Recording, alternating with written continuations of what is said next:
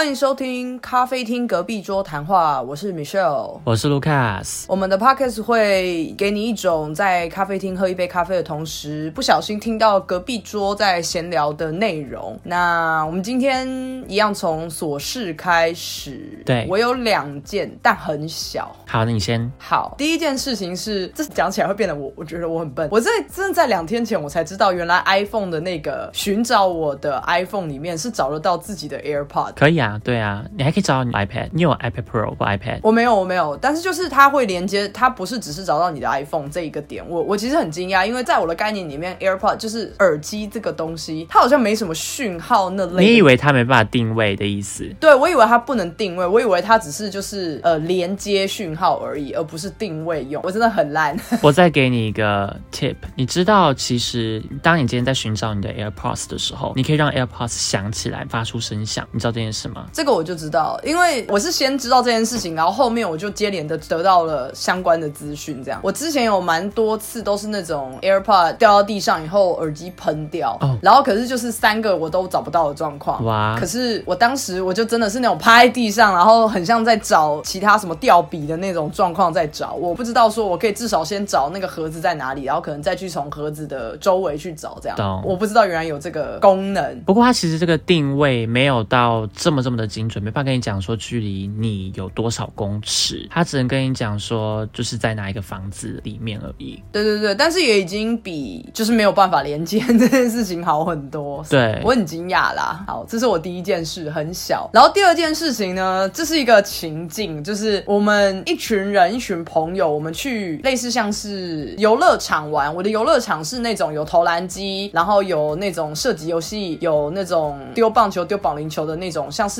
那叫汤姆熊吗？还是什么的那种游乐场？就我们一群人去的那个地方，然后因为我们刚好有一个优惠券，是我们拿到一张卡，然后那张卡就是就一个小时之间无限你玩这样子，你就是只要去每你想玩的游戏机前面刷卡之后就可以玩了。我们就是一个小时的时限。那我知道有些的可能是代币制嘛，你可能换三十块，然后这个游戏机要十块，那游戏机要二十块，类似这种。可是我们是时限制的。那那张卡呢，基本上就是你可以想象成类似像是呃可以充值的那种，就是变成说你可能玩完之后，这是一个行销手法嘛，他送你这张卡，跟你说你可以免费玩一个小时，但是结束之后，你可能之后会因为某个游戏你想要回去再充值以后再玩那个里面的游戏。好，我讲完前提了。总之就是我们一群人去玩，然后玩的很开心，然后玩完了一个小时之后，大家就是哦好，那差不多要回家了。然后那张卡也就是过期了嘛，就基本上是一张空卡。结果这个时候呢，我的其中一个友人他是男生，他就突然拿那张卡递到我面前说：“那这张卡给你。”然后我就想说啊，不就已经是空卡了，你给我干嘛？我就说我不要啊。而且好，我要再追加一点是，我们不止一张，我们有一群人去玩，所以每一个人其实都有一张，只是因为我们同时间使用，所以我们到的时间点也是一样的。我就说不用啊，我自己也有一张。然后那个男生就说没关系啊，你就留着啊，你之后你可以再来玩啊。然后我就说不用啊，你自己留着，我本来就有一张啊。然后他就硬塞给我，然后我不知道，我觉得他可能是好意，可是我会觉得很像塞垃圾，嗯嗯，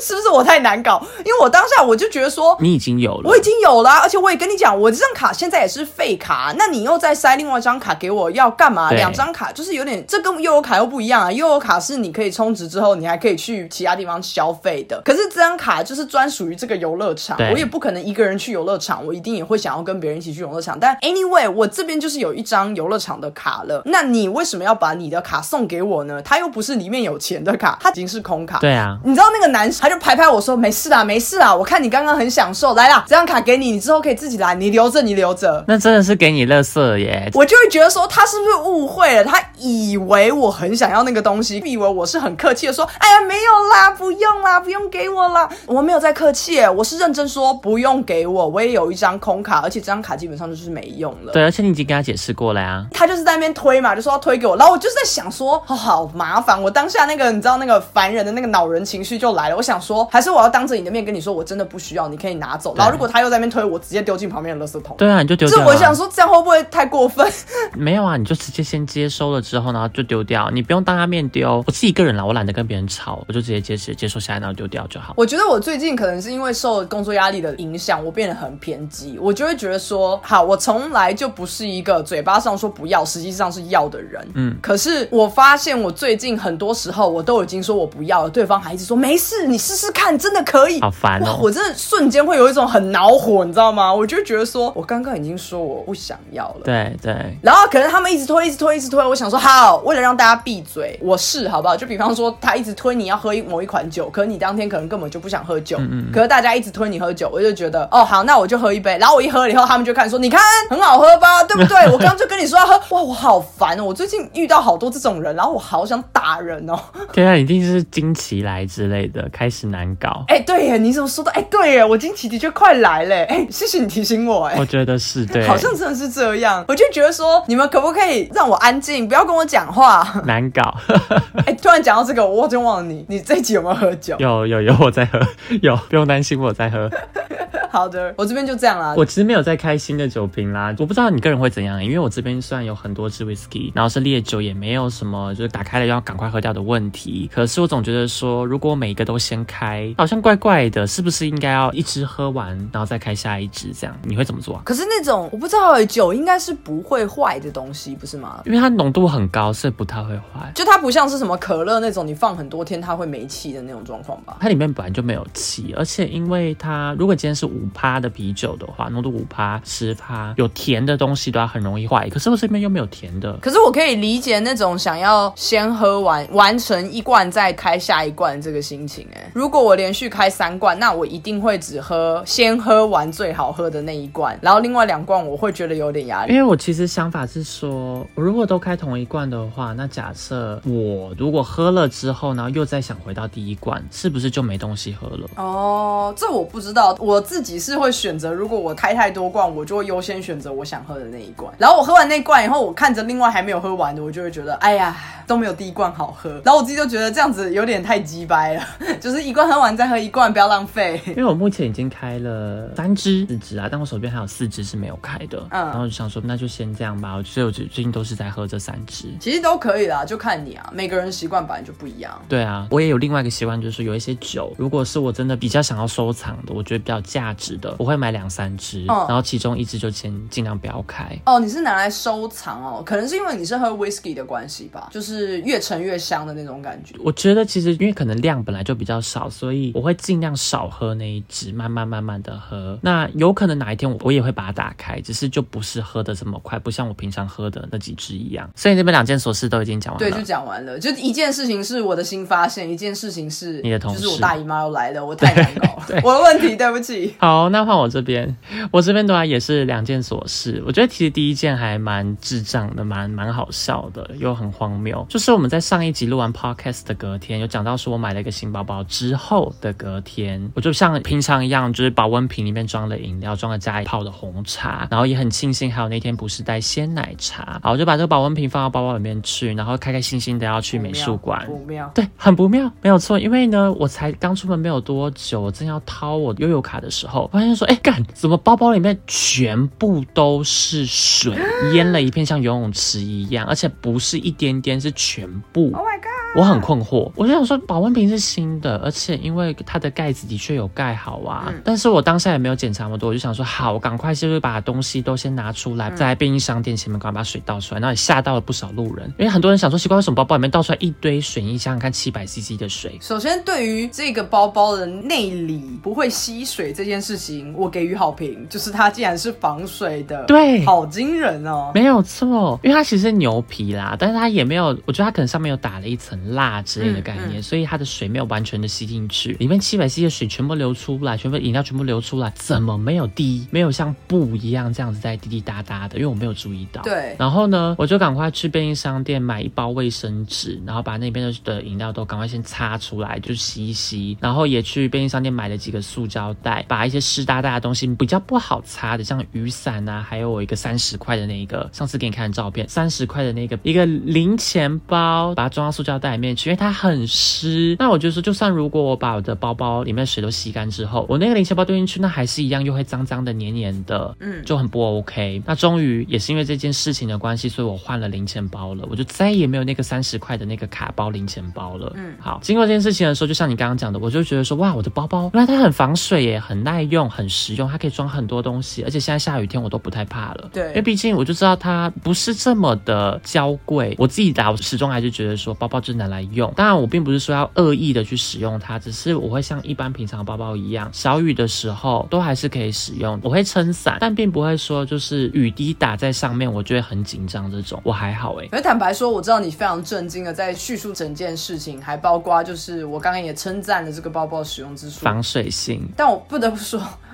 我当我看到你发那个文的时候，我瞬间有一种乐极生悲的感觉，因为我前一天才听到你说，Oh my god，我终于买到我人生最想要的包包了。对然后隔天就是傻眼，那个红茶滴到我的包包。而且不是滴，是全洒全流。对，然后我当下有一点不知道我该，可是你又不是给我一种哦你在大哭的那种感觉，我没有懊恼所以我就想说还好，我可以笑吗？我当下的第一个反应是我可以笑吗？这样会不会太白目？然后我插播一下，如果各位观众你不知道我们在讲哪一个包，什么包是 Lucas 的 Dream Bag 的话，你可以去听，应该是上一集，我们有一集是闲聊集，然后我的标题就是跟包包有关的那一集，你去听就会知道。对，那集很值得听。然后也因为这样的关系，其实我觉得我在检讨自己啦，因为我家人还有朋友，其实他们就跟我讲说，不要在包包里面放便当盒，还有放水壶。如果你知道放水壶的话，其实你要就是检查了一下，就是倒倒看看，确定摇摇看没有问题再放。我这边跟他们讲说，哦，我们不用担心啦，我放了那么久都没有事。录完 podcast 的隔天，然后就发生这件事情。然后我跟我朋友讲，跟我家人讲，他们就说，我不就跟你说了吗？叫你不要放进去啊。哎、说实话，他们讲的没有错哎，因为虽然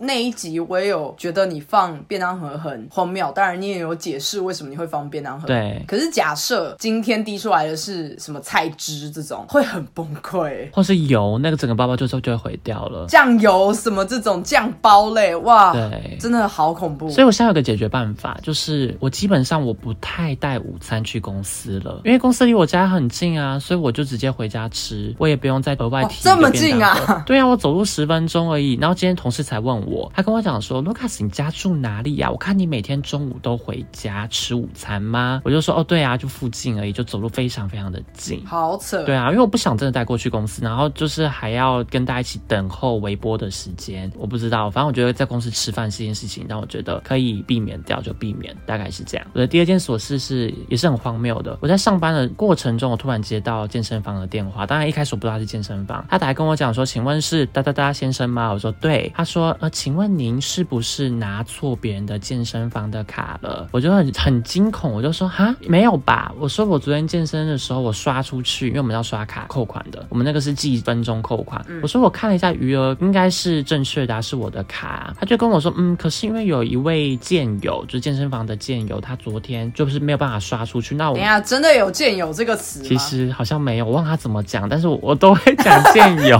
不行吗？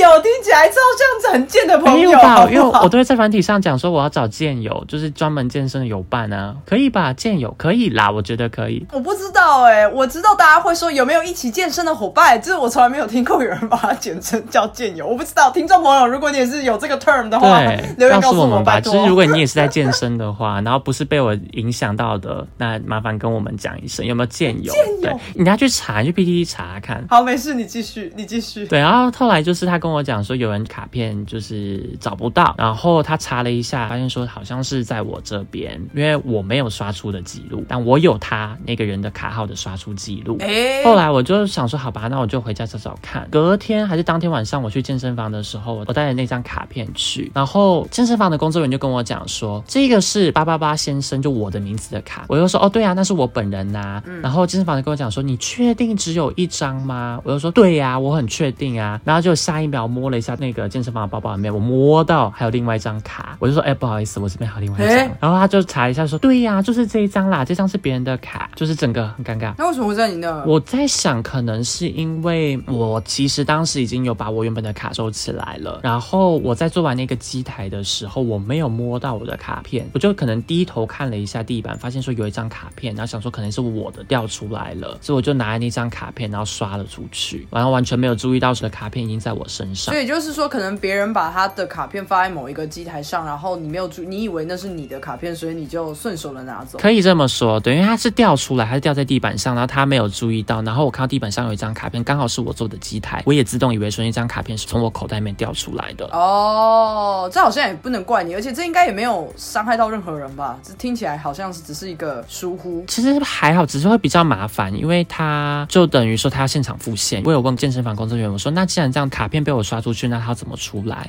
他就说那他就是先付现。哎，那有点拍谁？对啊，身上没有现金都很麻烦呢、只能说以后要多小心，也不是故意的。真的很小心。然后我其实刚突然想到一件事情，我想问你的：你在听别人讲话的时候，你头脑会有字幕吗？当然没有啊，我不知道为什么，因为我有这个状况，就是当你讲当然没有啊，我头脑里面觉得每个字就会出来，当然没有啊，这样啊，你的每一个音节会出现在我的头脑这。样不是会很累吗？我觉得好像我习惯了，因为我不知道，就是我以为大家都会有这样的状况，可能不见得是有每一个一个字，但是你们每一个字的都会过到我的头脑里面去，你懂我意思吗？嗯，就是当你今天讲一长串的时候，你每讲一句话，然后你那一句话就是在我的耳朵里面这样子经过的大脑，但一个字一个字进去。哦，我是真的不会有这个状况哎因。为我问了好几个人，他们说他们都都没有这个状况。正常人都没有吧？你又不是那种自动什么 CC 字幕，你是 CC 字幕本人吧我？就想说，好像很像机器人一样，你们每一个字都进到我头脑里面，那我还要再就是去转化它，就很奇怪。怪癖，算怪对癖。，好吧，就这样。好了，那我们就可以进到本周主题了。我们今天要讲的是台商。没错，我们今天要针对台商来做聊天啦。我们没有要抨击哪一个台商，但是我们或多或少可能时间不够长，但我们也待了一些台商。那为什么会做台商？是因为我们下一集要讲外商，本来要一起讲。我们前几集其实本来就有想过说我们要讲这个主题，但因为我们刚刚私底下聊一聊以后，发现哎呀，这个主题一定可以讲超级多的面就讲向，不完所以这一集我们就先锁在台商的部分。然后强调就是着重在我们的个人的经验分享而已。没错，从头到尾都是我们遭遇到的经验，当然没有到那种什么要谩骂的程度，只是它可以做参考用。如果你现在是正在找工作，或是你都待过外商，然后你很好奇，可能没有这种人啦，你很好奇台商是怎么样文化的话，你可以做一个参考。但是还是一样，每间公司每个部门跟你的同事都是一样迷养百样人，好不好？一定都是不太相同的。嗯嗯好，预防针打完了，希望大家不要来骂我们，不会啦，我们应该也没有红到会被骂的程度。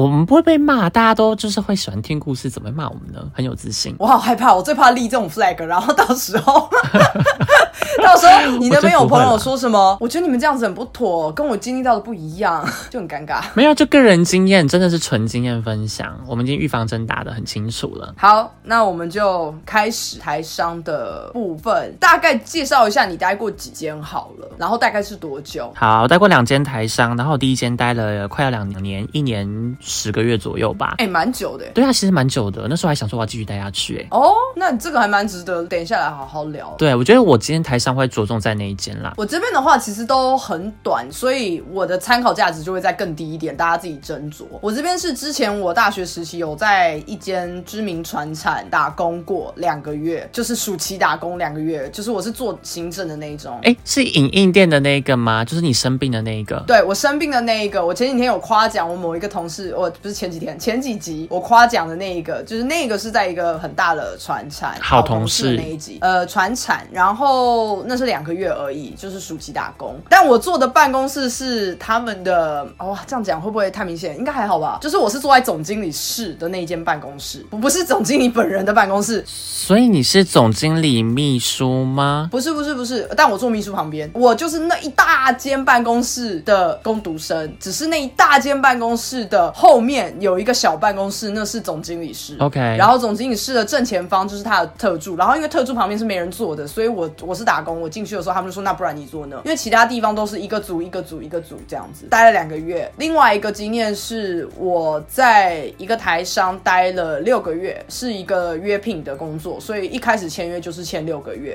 然后结束之后我就离开了。那边是做人力资源，哦，你做过人资？我做过人资，但也不算是，因为这六个月，所以我做的东西是偏例行性的东西，而不是传统大家所想的那些，比方说面试人啊，或是去招募啊那些。我不是做那么对人的工作，我是比较偏行政、偏系统的东西，因为我就是只有六个月嘛。OK 那那些东西就是你有 SOP 照着做就好。对所以我的台商工作是这两个。我觉得人资这块还蛮有趣的，因为他们的确就像你刚刚讲到的，有一些会有面试招募的部分，那人资也会有就是劳健保、家保，还有退休也有可能，还有包含说你的特休的天数计算，或是有核心，但因为你只是六个月，所以应该也没有做到核心的部分。呃，我们是整个人资部门，你刚刚讲的那些是分给不同人做的。嗯我的部分会比较切割一点，比较破碎一点，就是因为我只有六个月，所以我做的是出勤，还有请假的部分跟算假的天数。因为公司的关系，所以也会有那种派到不同的部门的一个状况，所以我还要负责去算那些派到不同部门的人他的年假啊，对不对啊？他的请假还有剩多少假什么这种。对，就比较死。那劳健保的话，我们部门里面是有另外一个人专做劳健保，然后一个人专做薪资，是然后一个人做教育训练，然后一个是对外招募，然后还有对对内招募，就是都切的很细，合理每个人就负责一个，大概是这样因。为通常大公司对啊都会切那么细，没有所以。就有些人负责保险，有人负责出缺勤的部分，那有一些人就是负责你刚刚讲到的核心啊，然后面试这样。哎、其实可以讲一个蛮好笑的事情，这跟台商没有关系，这只是一个我突然想到可以这边活络插一个小故事。我那六个月在做人资的时候，刚好有碰到毕业季，就是六月，公司有做一个大规模的对外招募，就是针对毕业生的。那当时我当然不是负责那一块，但是我会知道那方面的资讯。结果我记得我旁边那个姐姐，她就是负责做对外招募，然后接收履历表，然后呃帮忙筛选跟打电话面试。结果她就某一天跟我说：“哎、你认识某某某吗？”然后我就转过去看她，我说：“呃，她是我大学同班同学。”她就说：“哎、她明天要来面试。”哇我说：“真的假的？”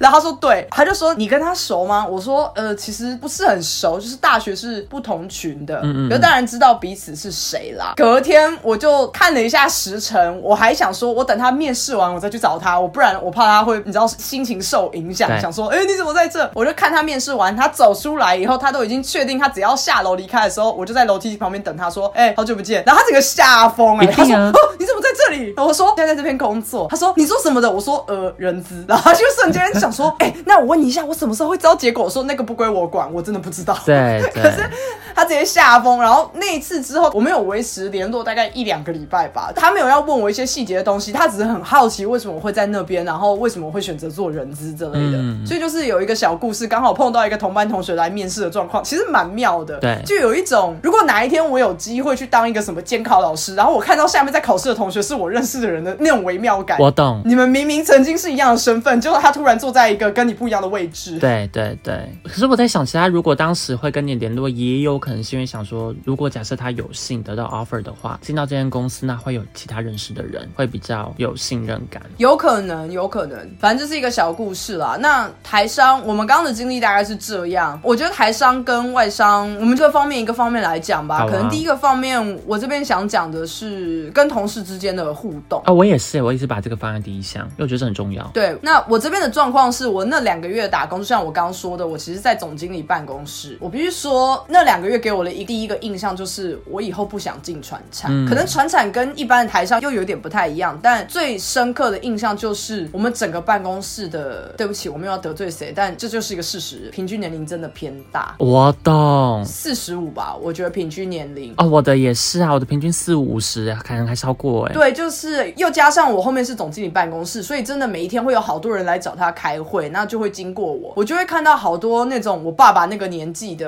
然后就是头发都白一半了，他就是穿着西装笔挺的进来一直开会这样。嗯嗯嗯，我当下只是大学生，我就会觉得说，哈，我突然觉得年轻要有冲劲啊！我没有要说他们就是没有冲劲，只是因为再加码一个是我们整间办公室超安静，不知道是不是因为总经理就在旁边另外一个办公室很近的关系，嗯，就没有闲聊声，你知道吗？我觉得这样很不合理。我没有要你一直聊天，对可是通常会发生那种，哎、你看这是我新买的一个什么什么东西，好看吗？或是哎、我等一下想要喝咖啡，要不要一起？对好安静，死寂耶，真的是死寂。然后我都觉得没事做的时候，我都快睡着了。我同意我。想说，天哪，怎么可以这么安静？这是我觉得大家好像彼此都很不熟。嗯嗯。那你那边也是吗？一样的状况啊，因为我虽然说我待过两间，其中一间待了一年十个月，然后另外一间就我现在这一个待了一个多月，快要两个月。可是我都发现说这两间都同事的互动很少，就是说大家好像就单纯工作，那可能工作下班了之后就不认识，可能会打声招呼啦，但就不会再联络，假日也不会聊天，除非是这种关系比较好的同事。那虽然说的确我我在我上一间都还会有几个同事还在持续跟我联络的，包括我刚才现在我们在录 podcast 的期间，我还收到台南的同事的讯息，就是关心的讯息。哦就我们之间的 bonding 还是有的，只是以普遍来讲的话，就是说在台北办公室的工作情况，我会觉得说大家真的就是纯工作，作而已啦。我觉得这真的很可惜，因为相较于外商的话，就大家都会聊天啊，或者是会问我们要不要去个 bar 之类的。我发现台商很少会有这样的活动。哦，这真的很外商的活动哎，要不要下班喝一杯？这很外商。我觉得台商那间船产绝对不可能，因为我觉得大家都很像陌生人。对啊。然后我还要加码一件小事情，就是我现在仔细回想起来，我觉得那件事情其实没什么大不了的。我那个时候是负责行政，所以我要一直去影印一些东西，或是帮忙跑一个送公文，或是去跑邮局。某一次我去影印的时候，有些时候会有一些人忘记他按了影印键，然后他在电脑按了影印键，他忘记来拿他的东西，或是他想说他等一下再来拿。对。所以有些时候你会看到其他同事印出来的资料，那因为我要用影印机，我一定会先把它放在旁边的桌上嘛。嗯嗯。结果我有一次去影印机要用的时候，我就拿起来了某一张是别的同事印的，可是因为我看别人的文件非常的没有礼貌，对，所以我也只是确认说，哎，这不是我的。我瞄一眼之后，我就马上放在旁边，我就盖着。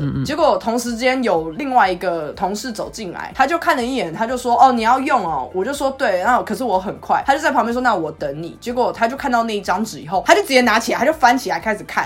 他看完之后，他就递给我看，说，哎哎，你看。然后我就我我想说，嗯，不妥吧？可是他都叫我这样看的，我好像也不能讲什么，所以我就靠过去看。就那张纸上面是写说某一个同事，他就是写的类似像是悔过书那类的，他就写说，呃，我不应该在上班时间偷偷出去抽烟什么什么的，什么我真的很抱歉，就是下次会注意自己的言行，然后还签名什么。天哪！然后我当下就觉得啊，好尴尬哦，就是你这样印出来，还好他没有瞬间出现在影音室，不然我们就尬爆。可是同时之间，我就觉得说，这很重要吗？是就是烟瘾来了，他出去抽一下再回来，好像也还好吧？有这么严重？我刚刚其实想的是，怎么还要写悔过书，这么像小学一样啊？我还没有写过悔过书哎。当然了，他的标题不是写悔过书，可是他的内容很悔过书。我下次不敢了之类的吗？也不会吧。下次会注意我的言行，谢谢长官的。这就是悔过书，这就是啊！我真的没有做过这种东西，我觉得这太荒谬了。你们那个太传产，我就觉得很荒谬啊！那个真的是很传产。可是同事这个点啊，我有一个东西我要讲，我后面约聘的那个人资那一个就没有这样。我觉得真的是跟就对不起，还要地图炮，真的跟年纪有关。因为我后面那个人资，我的同事们都是处在三十五岁上下，嗯，所以大家的年纪是算近的，对对，就算是刚有家庭，可能小孩也都还小，所以他们还是保有一颗年轻带小孩一起冲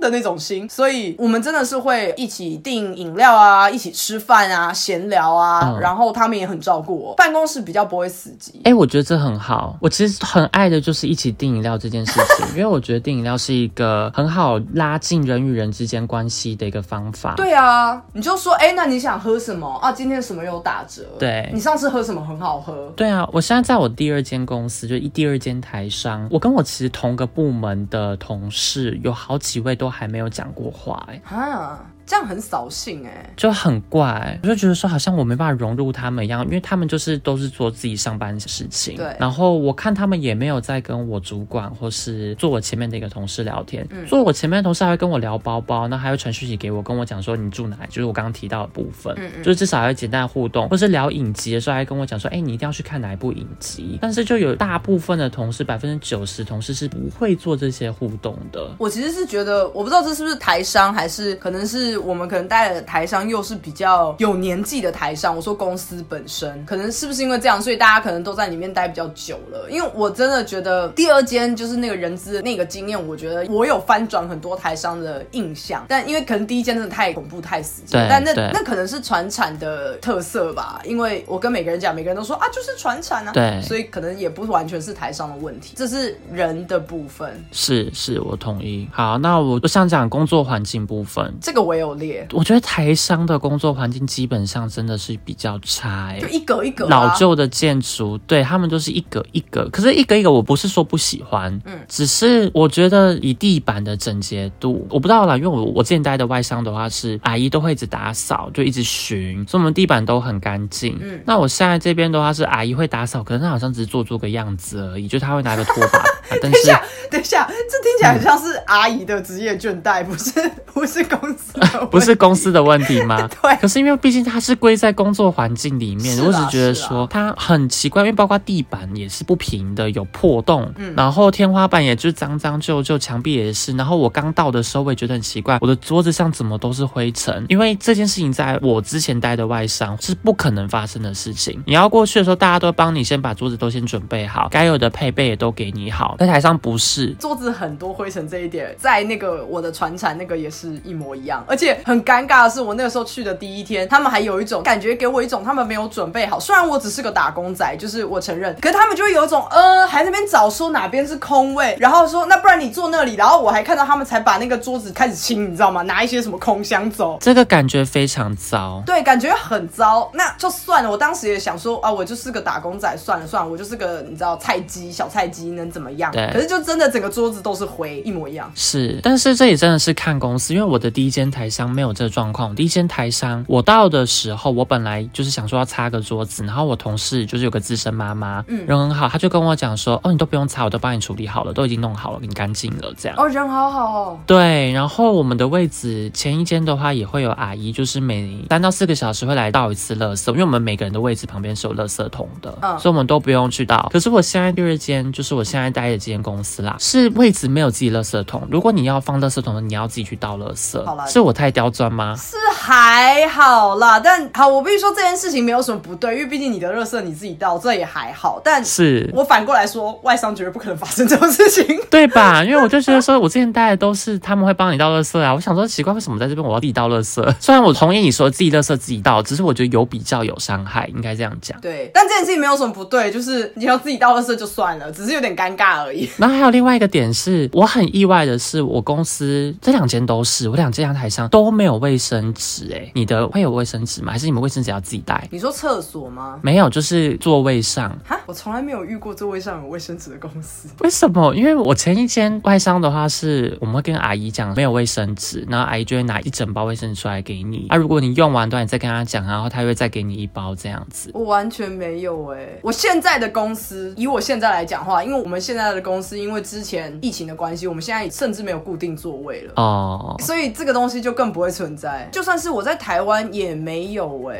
就是你要卫生纸你就去厕所拿的那种感觉。上班环境这个，我一开始虽然讲说一格一格这件事，但我也不是要抨击一格一个不好，因为坦白说，比方说你第一天上班，你有自己的一个小天地，你其实是比较安心的，对你不用一直去问别人说这边可以怎么样，那边可以怎么样嘛，你不用问而且你不用担心别人偷看你。对，一格一格是 OK，可是坦白说，真的有一种死板的感觉。嗯，就像我说的嘛，我现在的工作环境是你连大家固定座位都没有。可是当然啦，这很值得去商量，呃，应该说去讨论，因为毕竟是因为疫情过后才变成这样，那不是因为公司制度的关系，也不是因为公司环境要变成这样，只因为我当时真的是大家一个一个一个的时候，久了以后会有一种好像一定要一个萝卜一个坑，你想要去找同事讲话的时候，就会有一种好像很卑微的感觉，因为你要不小心侵入到了对方的领域，然后要说呃不好意思打扰你，然后你还要让他觉得我没有在看你哦，我也我不是要占用你的时间太久，对不起对不起，那个我可以站进来吗的那种，哦，可能是我自己想太多啦。我觉得是因为以我自己来看的话，我觉得就算是没有固定的位置，我到别人身旁去问他问题，我也会觉得说，哎，我不是打扰到他。但如果是一样是一格一格那种的话，我也不会站到他里面，然后站在外侧问他说有没有时间，我想问他问题这样子。所以对我来讲，这个好像还好。我认同你的点是在于说，台商真的就是你的位置坐的就是固定那样子，而我之前待的外商不是，差不多每个月就会换一次位置。为什么要换位置？因为外商希望你跟大家同事之间的感情是熟的，是好的。就不要有小圈圈，对，不要只跟几个特定的同事有讲话有交流，所以我们都会把同事间打散。当然，你同个 team 的还是会坐在一起，可是你的周遭你会跟不同的人一起合作，我觉得这很好。哎、甚至好像没有想要同个 team 也会打散，也有可能打散的哦。就我旁边可能做法文 team 的，然后在左边都要可能做个俄文 team 的都有可能，就不会都是只有你自己 team 德文 team 的人是是自己一组在自己的小天地里面。我真的觉得这样很好。我要补一个哦，就是一格一格这件事情，我必须说，我待的这两个台商都有一个状况，或许你等下可以直接讲是不是一样，嗯就是我们的同一个组或是部门或是同一个业务，我们都是坐一排，然后坐最前面的就是最菜，是啊，最后那个就是主观。当然啊，这件事情，我现在仔细想想，我觉得很不合理啊。当时我就会觉得说，大家好像有一种成就感是，哦，我一开始进来是第一个，但是随着我的成成长跟历练，我也慢慢的在往后移动了呢的那种感觉。可是你们会换的，我以为就是做定的时候就不会换了耶。没有就不会换啊，直到你升官啊。你如果升成我以为升官也不会换呢。会耶，因为我们每一个牌的最后那一排，就是每一个直排，但是每一个横批的最后那一个横批都是副理。所以如果你一开始进去就是初级业务员，然后到高级业务员是这个 term 吗？我有点不确定。高业之后你再升上去就是副理啊。那如果你是升成某一个业务群的副理，你就会坐到那一个横批的那一个位置啊。哦，就你是真的会换过去，因为我刚好在那六个月有经历这一件事情。我当时不是坐第一个位置，因为我只是个约聘，我是去顶一个去生小孩的资深人员，所以我是坐他的位置，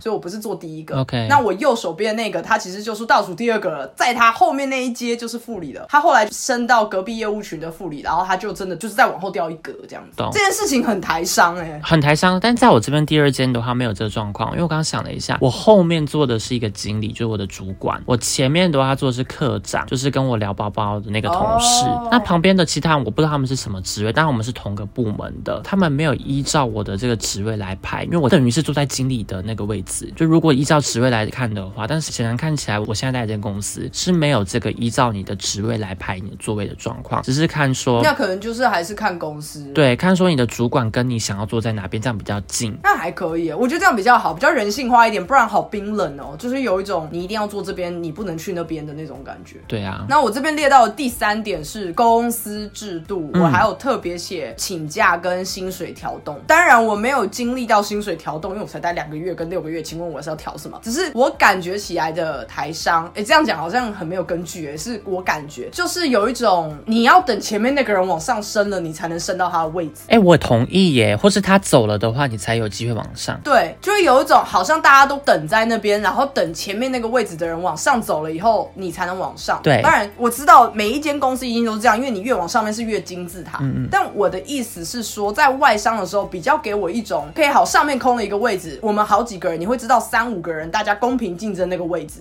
可是如果是在台商的状况，就会变成，哎呀，一定是那个升上去那个人，他原本的直属下属，他最喜欢谁，那个人就会升上去啦。理论上是对，对，就会给我很强烈的这种薪水调动或是升迁制度，就是在台商我有这种氛围在。然后请假的时候也是，但请假方面我不是要聊假多假少，当然台商假真的很少，外商假真的比较多，我们也不用特别聊。我要讲的请假是，我觉得台商的请假有一个很不必要的冗长的程序，就比方说你一定要在几天前你要请什么假的时候，你一定要在几天前先请，请完以后你可能系统会丢给你某一个主管，那个主管还要按，然后按完之后怎么样？嗯他真的会把这些写的很详细的规定写在那边，对然后就一样很死板。可是至少我自己后面在其他外商的经验，可能下一集会聊外商的经验，就会比较 free 一点。你可能跟主管说，哎、我什么时候想请假？主管说，哦，好啊。然后你可能按下去以后，他马上就按空意就没了，这件事情就结束了。。对。可是台商一直有给我一种要往上请示的感觉，每一间台商这个会有一点小落差，但我自己个人待的第一间跟第二间的话，是随时想请假都可以的。对我不是说你会被挡，这有点可能是因为我的业务当初就是管价的，所以就会变成说我们有很硬性的规定，你的比方说事假一定要提前请，或者是你的特休你也要提前请。如果你是事后要补请的话，你还要先 CC 你的小主管，然后他要先说 OK，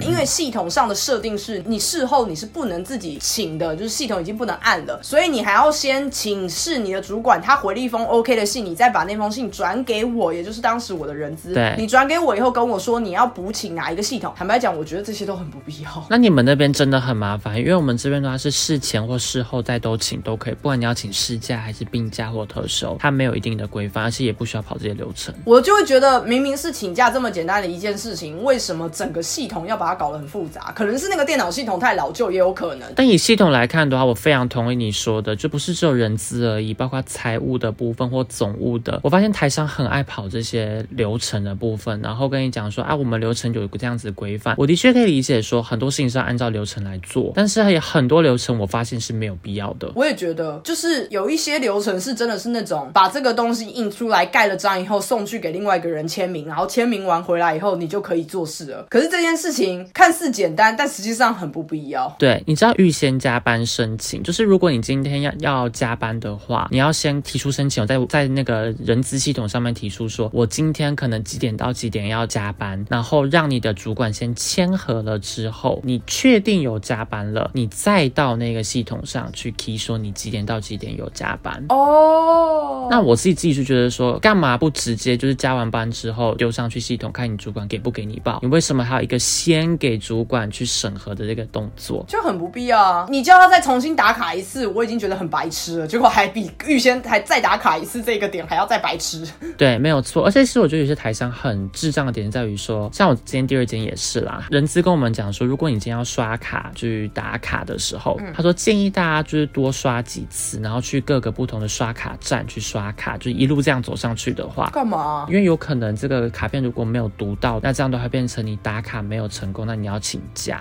可是我心里就想说，可是这是你们自己的问题呀，这不是我的问题呀。对啊，这是公司系统技术问题耶。对啊，对啊，如果是这样的话，那你们不应该去想想看，说是你们要怎么解决这问题吗？怎么会叫我们说，那我们再去多刷几个站的卡呢？那的确我是都有刷啦，我就是我上班我会经过三个不同的刷卡站，所以我就都刷这样。哎、我其实我们刚刚很自然的聊了这个点，但这个点也是我要特别把它讲出来，就是打卡这件事情。嗯，台商必打卡，但是外商不一定。对啊，然后我以前会为了赶那个打卡钟，哇，真的是累死我了。真的是因为他们真的是中原标准时间在那边跑，然后你只要超一秒就可能会被归在迟到。当然这也是看每个公司，有些公司可能会给你一个弹性。我跟你讲，传产那间他妈完全没弹性，但是人资那间有。你知道船产那间真的很像是，就是他在一楼的电梯旁边就有一个打卡钟，他那边真的是一个很像是医院跳号的那种红色的电子的那种时钟，冰冷到不行。下面就有一个打卡刷卡了，它不是真的是打卡，就是每个人的员工真的这样刷下去。哇，真的是不夸张哎，大家真的是，我记得那个时候上班时间是早上八点半，你知道八点二十五分到三十分，你知道每个人用冲的，很像是去抢菇一样的那个姿态，你知道吗？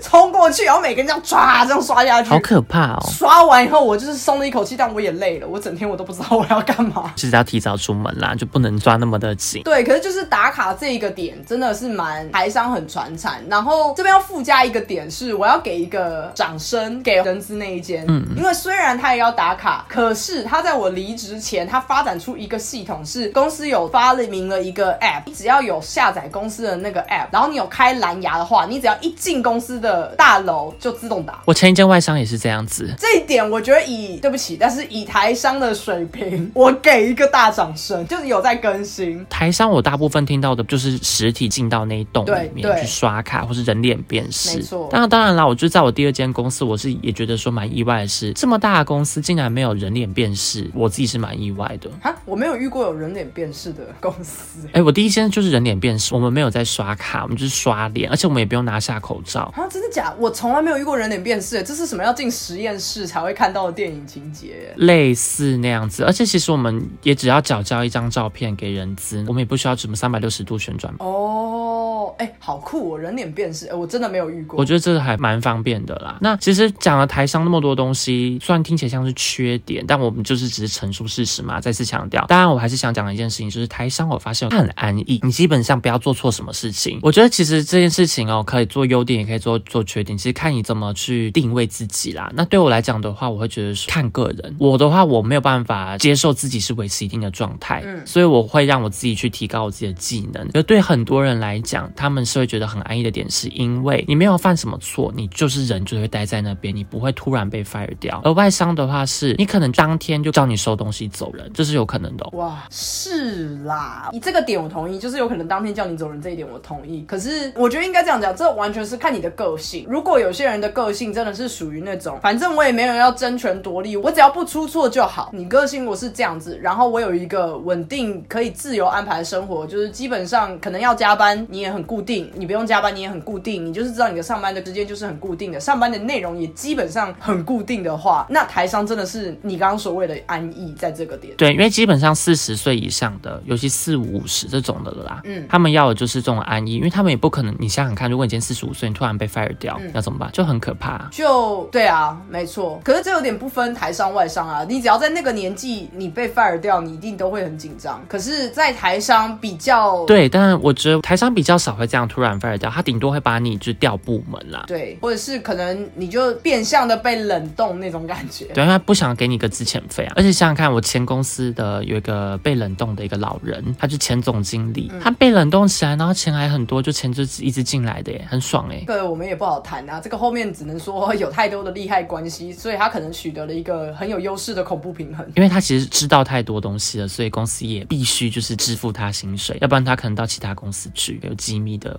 这边我可以插播一个很好笑的事情，我有一个朋友，然后他之前有在法国当地工作过的经验，他跟我说，法国的公司大公司里面有一个部门，就是专门是收这种废物们的，就是会丢到那个部门的人，他基本上他一事无成，但他也怎么讲，就是公司因为开不掉他，所以只好把他们全部集中在那个地方，然后也没有什么事情要给他们做，反正就是你们不要搞破坏就好。哇，好瞎哦！但大家会用看不起的眼光看着那个部门的人。补充一个很小很小很没有用，跟台商也没有关系的事。刚好没关系，反正因为我们下一集就要讲到外商，所以我觉得这是一个很好的收尾。对，总之这一集希望大家听起来不会很像是在抱怨台商啦，我们只是把我们的经历跟所见所闻讲出来。那最后卢卡斯也提到了，其实是看你的个性，或是你喜欢的环境，或是你喜不喜欢变化之类的来去决定。你或许台商很适合你，如果你运气很好，像是遇到我说的第二个人资的那个环境，坦白讲，我当时也是有一个小小犹豫，想说，哎，如果我有没有机会去跟他们争取延长合约这个事情？因为我的确工作的很愉快，我的工作很死，我知道我要做什么，身边的人也都很友善。坦白讲，同事我们之前也聊过，同事已经是一个很可遇不可求的一个缘分了。对，如果你那个环境又很好，真的会安逸下去。所以我当下我也有怀疑，想说，哎，其实也没什么关系啊，谁说一定要一直突破自己呢？我这样子也很快乐，真的会这样。所以每个人适合的东西不一样，我们没有要说台上一定不好，外商一定很好，因为如果你的个性就是不适合的话，到外商你也会很痛苦。对，所以这一集就是在讲台商。对，因为其实真的没有要说台商比外商差，只是如果你真的想进外商的话，语言条件也是必须的，要不然你怎么进去呢？对，所以我们下一集会细聊我们所接触过的外商，大概是这样。下一集外商见喽，大家拜拜，好，拜拜。